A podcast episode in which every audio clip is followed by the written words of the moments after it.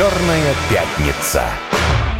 Здравствуйте, дорогие друзья, здравствуйте, Ильдар Викторович. Здравствуйте, Петр Алексеевич. Здравствуйте, Черная пятница. Э, да, спасибо вас тоже. «Черная пятница» – наша еженедельная программа с ведущим мобильным аналитиком России Ильдаром Муртазиным возвращается в эфир после, ну, надо сказать, довольно долгого отдыха. Я думал, ты до китайского Нового года вообще отдыхаешь и после него тоже. Я хотел бы, но нет. Нет? Что же? Ты съездил в Китай? Я съездил в Китай. Сколько раз ты был в Китае вообще, Ильдар, в своей жизни? В своей жизни? Да. Ну, раз 40, наверное, может быть, больше. Я так вот сейчас как аналитик я должен сказать 46 с половиной раз, но нет. Где-то раз 40. Понятно. А, давайте начнем тогда, друзья. Мы начнем вот с чего. Сегодняшний выпуск мы, мы давно не общались, поэтому я знаю, что многие соскучились. Новогодние праздники провести без Эльдара Муртазина непросто. Вот э, аналитическому всему сообществу было непросто, телекоммуникационному рынку, угу. рынку пылесосов, компьютеров, ну и всех-всех других бытовых приборов. Все волновались, и вот он вернулся. 495 95 95 91 2. Телефон нашего эфира. Если если у вас есть вопрос по любой из вышеобозначенных сфер. Э, применения технологий, а может быть и каких-то иных, пожалуйста, звоните, и э, Ильдар Викторович с удовольствием вам на них ответит. Вот, но давай мы такой у нас, знаешь, обычно в конце Нового года подводят итоги, в начале Нового года строят прогнозы. Давай начнем с каких-то, может быть, прогнозов, трендов, тенденций, чего ждать, кроме флагмана Samsung, о котором ты наверняка нам расскажешь, который я теперь тоже жду, потому что ни одной твоей рекомендации по тому, чего купить, я не выполнил, ни наушники, а вот Samsung, наверное, куплю все-таки. Рассказывай рассказывай, чего ждем в 2024 году? Где прорыва ждать нам? Ну, мне кажется, что в 2024 году прорыв основной вот на бытовом уровне будет в том, что мы будем доверять все больше искусственному интеллекту. Не существует никакого искусственного интеллекта. Но доверять ему но будем. мы ему будем доверять. Вот такая дилемма возникает. Первое основное. Возникают алгоритмы, которые действительно позволяют пользоваться и больше того, притворяться кем-то другим, например, образованным человеком, ну, потому что ты можешь спросить алгоритм, ну, например, гипотетически, ты общаешься с девушкой и совершенно не понимаешь те слова, которые Уже у нас звонок есть. она тебе да, говорит. про девушку да. расскажешь, да. И ты просто просишь свой телефон, слушай, ну, посмотри нашу переписку, она какие-то непонятные слова произносит, ответь ей на ее языке. Но видишь, вот здесь проблема. Девушки любят, э, как правило, общение редкое, наглое и тупое, понимаешь? Поэтому вот эти все витиеватые тексты, которые не, ты, будешь, ты будешь ей писать, Нет, сделаешь из себя ботана, не, а не, так какие-нибудь слишком длинные, не, ты просто задолбаешь тебе, и пойдешь в игнор. Я тебе больше своим искусственным скажу, интеллектом. Петя, я тебе больше того скажу. Ты можешь выбрать стиль общения наглое, агрессивное. Можешь выбрать стиль, когда он будет очень формальным. Например, я вот написал, у меня телефон... Да, хотя девушка, может быть, она не для любви нужна-то, собственно. Абсолютно. Может быть, это коллега по работе. Или, или преподаватель, как вот Кира Львовна Сазонова, например. Mm-hmm. Может быть, ты ей хочешь написать. Тогда действительно, наверное, наглый Но, тупой знаешь, не очень зайдет. Я больше того тебе скажу, я не мог так переформулировать красиво, как это сделал мой телефон, когда я просто не сдержался и отправил человека... Вот, друзья, пешеходную эротическую сегодня, прогулку. Сегодня любой телефон умнее самого мобильного Это аналитика. правда. Давайте звонок послушаем. Давай. Слушаем вас в эфире. Здравствуйте. Вы первый человек, дозвонившийся Ильдару в новом году. О, ну так это вообще тогда прекрасно. Добрый да, день, меня зовут Владимир, я из Саратова.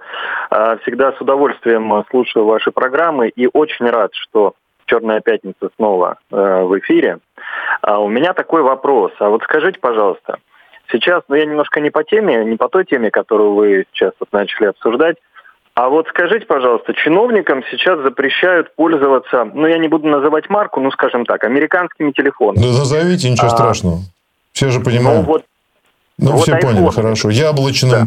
вот этим вот откушенным Яблоч... брендом. Да, я, яблочным а предлагают в качестве э, альтернативы южнокорейский вариант, скажем так, телефона. Mm-hmm. А другие есть еще альтернативы? Вот кроме американского и южнокорейского, вот что еще может быть? Вот подскажите, пожалуйста.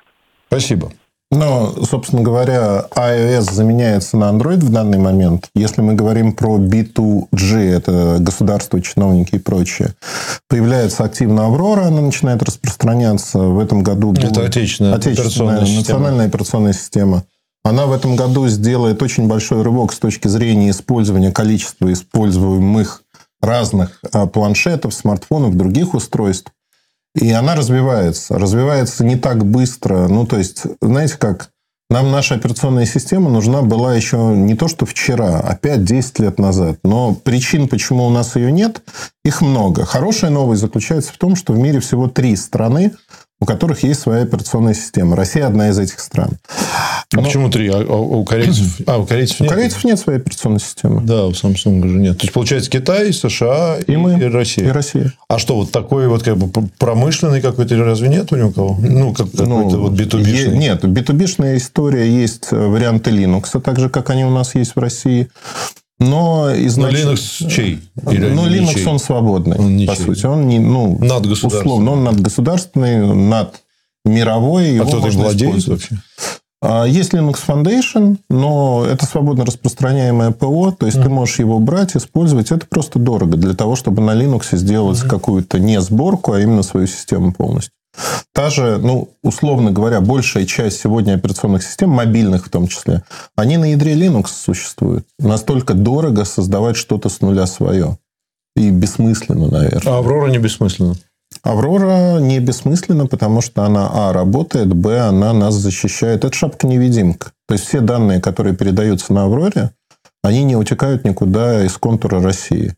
Ну, то есть, мы все контролируем. И взломать ее значительно кратно сложнее, чем тот же там Android iOS сломать не надо, там все доступно в том или ином виде. Ну как, в iOS все доступно, в Android надо постараться, но тоже это можно получить. Угу. Но вопрос был именно про альтернативу. Android. Я так понимаю, что... Временная альтернатива Android. Причем, почему я говорю, что Почему он более безопасный? Может быть, еще раз, хотя мы уже раз три это объясняли, но стоит а, сказать. Он безопасен по одной простой причине. Если iOS – это железо и софт в одних руках, в руках компании Apple, то с Android история другая. Google создает Android, есть множество партнеров в Китае, в Корее, в других странах, кто создает свое железо. И они, э, подразумевая, что Google может делать закладки, ну, как бы доверяй, но проверяй, они дополнительно защищают свою систему от внешнего вмешательства, потому что они несут ответственность То есть, а, а, они как бы проверяют вот этот вот Android, да. которым, на который они подписываются, угу. да, на предмет э, возможности влезть в их, там, я не влезть знаю, что-то и систему, ставят свою систему и защиты. Ставят свою систему защиты. В зависимости от компании, эта система может быть слабенькой или вообще отсутствовать либо очень продвинутый, ну, там, Samsung, например, делает, э, перерабатывает, перелопачивает фактически. А можно дурацкий Android? вопрос уровня, там, не знаю, пятиклассника, Давай. например.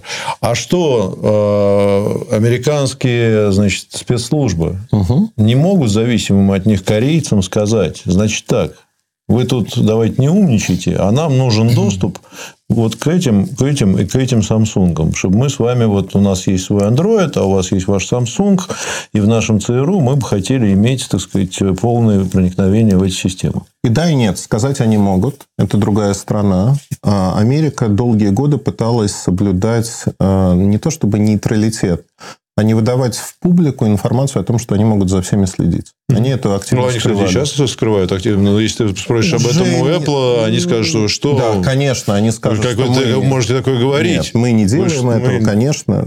Причем Пусть... они не врут, они этого не делают. Это делают другие люди. Ну, да. То есть, это они случайно открывают они случайно форточку. Открывают, да, и... форточку и говорят, вот здесь вы можете поискать все данные Мы просто отвернемся сейчас, а вы пока там это... А, проблема вот в чем. А, есть конкуренция на уровне спецслужб разных стран. И прийти в другую страну, даже э, к такому вассалу, как Южная Корея. Южная Корея – это полностью протекторат Америки на сегодняшний день. Они весьма относительно независимы. Так же, как многие другие страны. Про Японию можно вспомнить и так далее. Это та политика, которая была установлена в 50-е, 60-е годы прошлого века. И она не изменилась.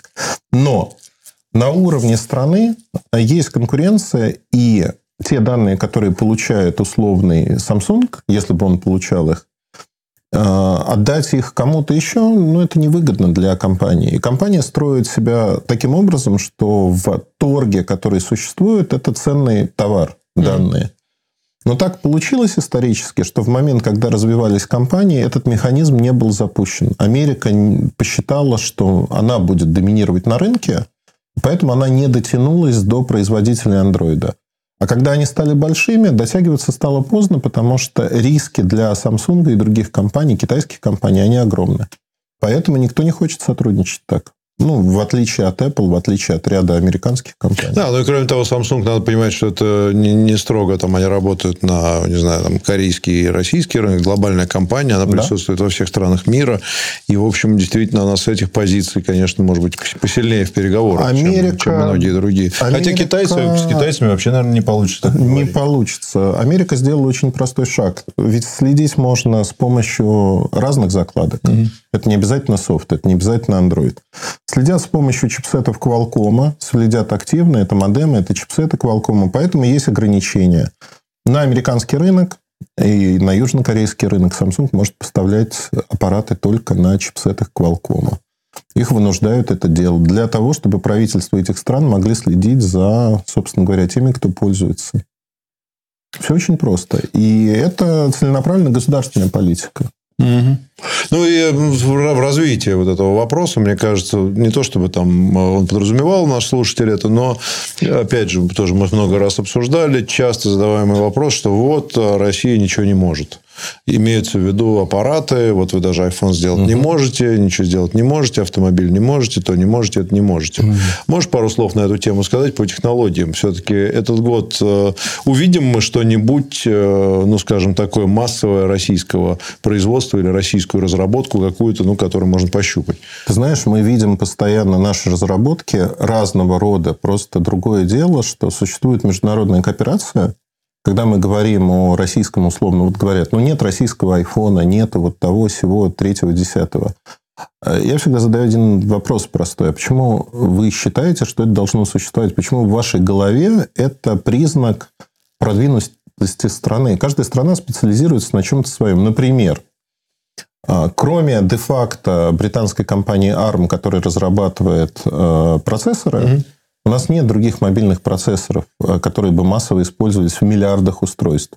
Потому что специализация, потому что конкуренция, ну и так далее. Да, да? масштаб производства да. и так далее. Это более выгодно. Трудно конкурировать с огромной корпорацией, Невозможно. которая глобальный охват имеет. И... Ну, кстати, нету и телефонов немецких, французских нету, нету, нету. не знаю, алжирских нет телефонов. И даже нету. индийских, наверное, нету. Хотя, может, и есть. Есть, наверное, индийские телефоны. Тоже они относительно индийские. Да? Все собирается на комплектующих из Китая, на интеллектуальной собственности американских. Австралийских, наверное, нету. Нету. И на сегодняшний день, если мы говорим про Россию, Россия делает рыбок с точки зрения разработки многих компонентов, но основная проблема, когда мы про микроэлектронику говорим, нам нужны литографы свои. Пока у тебя нет ключевой технологии литографа, ты не можешь создавать... Они все на Тайване. Они все скорее э, в Голландии. Это компания, компания которая контролирует там, 99% этого рынка, новых технологий и так далее. Китайцы тоже не могут пока создать свой литограф. И говоря про микроэлектронику, пока у тебя нет этой ключевой технологии, ты все остальное не можешь создавать, ты будешь вторичен глубоко. И мы, да, безусловно, весь мир вторичен. Ну, и здесь, наверное, надо немножко понимать э, мировую, так сказать, ситуацию. Сейчас звонок примем, секундочку, подождите, пожалуйста. А, с той точки зрения, что у нас есть, конечно, это опасение, что сейчас нам тут рубильник отключат. Да, технически там они, можно это сделать по Нельзя. многим направлениям. Да, я просто объясню, почему. Просто если отключать нам, то вообще очень много рубильников придется отключать по всему миру. И вот это отключение рубильников, оно кончится абсолютным хаосом. И эта практика просто ее нету. И мы не настолько, ну, скажем, не являемся угрозой там номер один на сегодняшний день, чтобы нам там Дело даже не в этом. Международная кооперация – это ответ на, собственно, происходящее. Если нам действительно кто-то решит, ну, вот Америка в один день решит очень жестко... Ну, например, выключить все айфоны. Выключить все айфоны. Что сделает Россия в ответ? Прекратит поставки редкоземельных металлов, Китай сделает то же самое, и электроника в мире не только у нас. Мы будем отброшены, но если не в каменный, то в бронзовый век. Давай звонок послушаем. Давай. Здравствуйте, слушаем вас. Э, день добрый, Ильдар Викторович, Петр Алексеевич. Здравствуйте. Страница. Э, меня зовут Сергей из Московской области. У меня есть два вопроса, но прежде чем задать, задать их, позвольте я обрисую вкратце ситуацию. Есть у меня друг, он в связи с известными событиями уехал в Грузию. Помимо этого он решил э, сменить род деятельности и пошел на курсы Яндекса на Ява на, uh-huh. на разработчика Ява. Вот. Uh-huh. Отучился э, целый год, э, получил корочку, сейчас уже третий месяц ищет работу. Сперва он надеялся найти удаленную работу, у него это, по, всей видимости, не получается, и теперь он вроде даже готов на офлайн в Москве. Вот. Параллельно с этим он зачем-то подал документы на второе гражданство Армении. Вот у меня вот два вопроса. Первый, общий вопрос. А какие в целом перспективы найти работу у выпускников различных IT-курсов? Это первый вопрос. А второй вопрос. Как служба безопасности IT-компаний смотрит на двойные гражданства? Угу. Спасибо. Спасибо большое. Смотрите. Хороший вопрос. Да. Э, вопрос классный. А, про волнительных людей, которые убежали, которые считают, что они найдут себя где-то в другом месте. А, вы знаете, это перенос проблем куда-то вовне, когда вам не хочется их решать. И человек загоняет себя в кабалу в прямом смысле, когда э, условия такие, что ну, фактически есть нечего, а работать при этом все равно не хочется, как ни странно. Ну, то есть, вот у меня есть пример человека, который э, в прошлом году, он был соискателем в нашу компанию. Ну, и как бы, когда он получил условия, по которым он может работать, человек написал гневно, что за эти деньги надо работать, а ему бы хотелось просто сидеть и получать деньги. Угу. Я ну, несколько удивился этому. И э, вот сейчас э, драма, которая разыгрывается у меня в мессенджере, ну, там, 30 декабря, мне ничего есть, завтра меня выгоняют на улицу. Там, 9 января. А, уже нет денег на Ролтон, я замерзаю там в подъезде, мне нужна любая работа, я готов схватиться и прочее. Но мне такой сотрудник не нужен, который изначально поставил себя и сказал, что я не хочу работать, я хочу просто получать деньги. Это явно не история вашего знакомого, но тем не менее, а, огромное количество людей почему-то инфантильно считает, что они совершат одно усилие, сходят на курсы Яндекса, например. Кстати, неплохие курсы. Но другая проблема, что у них нет опыта, у них нет э, возможности работать. И самое главное, что их понятийный аппарат про этот мир, он глубоко испорчен. И в компаниях, когда они проходят собеседование, угу. они это видят сразу. И шансы устроиться на работу у такого человека, они не нулевые, но они очень низкие. Несмотря на огромный дефицит сотрудников сегодня. И последнее, что я хотел бы сказать. Э, Разработчики сегодня востребованы очень сильно. В России всегда был дефицит. Сейчас этот дефицит вырос, при этом количество позиций рабочих, оно mm-hmm. тоже выросло. То есть у нас э, в этом году будет прирост числа разработчиков где-то полмиллиона человек. То есть вот из ниоткуда перепрофилировались из других областей, приедут из-за рубежа, из ближнего зарубежья полмиллиона человек. Конкуренция бешеная. Зарплаты бешеные. Ну, то есть, зарплаты выросли... Конкуренция бешеная, в смысле, высокая конкуренция? Высокая конкуренция. То есть, за высокая. бешеные зарплаты все-таки там еще и очередь стоит на них. Ну, слушай, сейчас на одно место претендует, если мы говорим про начальный уровень, угу. 10-12 человек. А какая там начальная зарплата примерно? 1200? Да нет. Меньше? Ну, то есть, зависит от региона, зависит от того, кто это. Ну, разработчики разные, но в среднем это 50 тысяч а, рублей. А, 50 тысяч. То есть, это базовая... Ну, это невысокая зарплата? Это невысокая зарплата, но у тебя открывается дорога сделать быстро карьеру. Mm. То есть, за 2-3 года ты можешь от зарплаты 50 тысяч дойти до зарплаты 150-200 легко. Okay. Это действительно легко. Дальше у тебя открывается дорога к росту, там, опционам и прочим вещам. Mm. То есть, сегодня люди То есть, на вот карьеры. этот нижний уровень довольно много соискателей, правильно? На одно место 10-12 человек. Okay. Огромное. Я просто к чему, что... Вот, ну, сейчас еще надо да. вернуться к вопросу про второе гражданство. Если, я не знаю, кстати, как на это смотрят. Плохо смотрят. А, оно если гражданство Армении, черт его знает. Не Армении. Вообще, смотри, для компании, я про государство не говорю, на государство ты не можешь работать со вторым гражданством вообще. В большинстве случаев на это не закрывают глаза сейчас особенно. Но компании смотрят на второе гражданство, если они знают о нем, очень как фактор как раз-таки неуверенности, что человек в любой момент, если найдет работу в другом государстве, где он живет, mm-hmm. скорее всего, то он соскочит с той работы, которая есть. И в 23 году ну, таких да. примеров было огромное количество. Когда человек просто пишет заявление и говорит, слушайте, я больше не хочу с вами не иметь ничего общего, я нашел хорошую работу, до свидания. Ну да, то есть как фактор того, что он не будет э, заинтересован да? долго там работать. Я просто по поводу вот этого отъезда. Э, вы знаете, мне кажется, что это действительно интересный такой феномен, когда молодые люди определенных профессий, значит, они вот уезжают.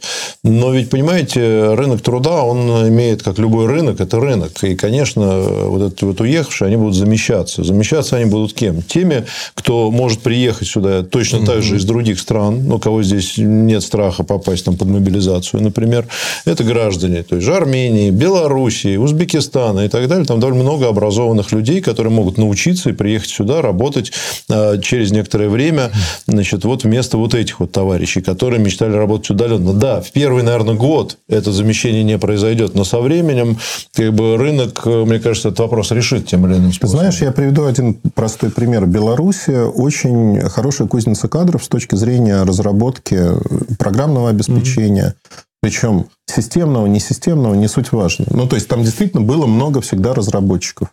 Они были в режиме подводной лодки, потому что они работали не на белорусский рынок, они работали на западные компании.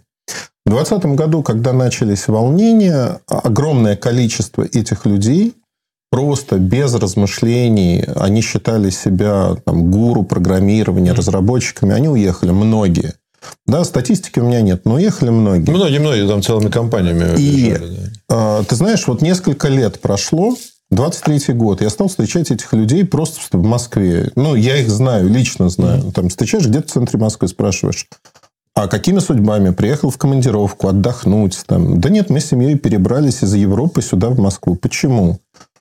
А потому что ситуация такая, что деньги сейчас здесь, что перспектива здесь, там перспектив нету. И действительно сильные разработчики, там средний, высокий уровень, они перебрались в Москву, потому что та, тот же язык, да, понятный да. рынок, да, понятные все перспективы, здорово. все здорово. Более и, того, и главное, денег безумное количество, да. потому что мы видим что? Э, мы видим уход западных компаний отсюда и в сфере там, кибербезопасности, в сфере чего угодно, всех технологий. Они просто уходят. То есть, их, их надо заменять. Это касается и там, я не, не очень разбираюсь в терминологии, но условных там систем. Да. Встает острый вопрос защиты собственных систем угу. от кибератак извне, там, безопасности, будь это государственные, негосударственные, любые. Ну, возьми, например, я не знаю, любого мобильного оператора. Я абсолютно не сомневаюсь, что у мобильных операторов совершенно точно рост вот этих вот расходов да. на кибербезопасность, на разработчиков у и всех. прочее у всех. И это действительно э, вся вот эта ситуация, скажем так, таким разворотом на сторону глобального юга, она действительно создает вот это вот обилие э, спроса на э, подобную работу. И, конечно, этот спрос будет заполнен. Не будет такого, что, ну, если вы уехали скажу. в Армению, ну что ж, поздравляем вас. Эти люди люди, кто уехал, э, они проиграли, заведомо проиграли по многим причинам. Но вот что происходит сейчас? А у меня есть очень хороший товарищ, он индус, он э, создавал разные бизнесы в России, ну вот между нашими странами. Сейчас он как ошпаренный бегает уже полгода для того, чтобы вывозить индусов, программистов mm-hmm. сюда, в Россию чтобы они здесь работали на, не на государство, на частные компании, создавали код и прочее. И у него уже начало получаться. Почему? Потому что уровень начальный чуть выше. То есть, это не супер разработчики. Угу. Они готовы работать за меньшие Плюс деньги. Их там много. Их там, много. там огромное, там да. же прекрасное образование у них, у людей, ну, у, у, этого, у этого класса, я... там же это кузнец кадров. Да, я тебе больше того скажу. В Китае та же самая проблема. Вот э, я гулял э, в Шэньчжэне, парку залива, очень красивое такое креативное место, туда уточку привезли огромную. Ну, вот после, наверное, перерыва. Да, давай про после новостей. после новостей. Давайте послушаем новости. Мы продолжим и по трендам. Мы поговорим. Эльдар обещал про новый Samsung очередной рассказать, который я собираюсь все-таки прикупить. А у тебя уже есть что-то? Конечно. Ничего себе. Ладно, новости на радио новости. «Спутник». Э, вернемся.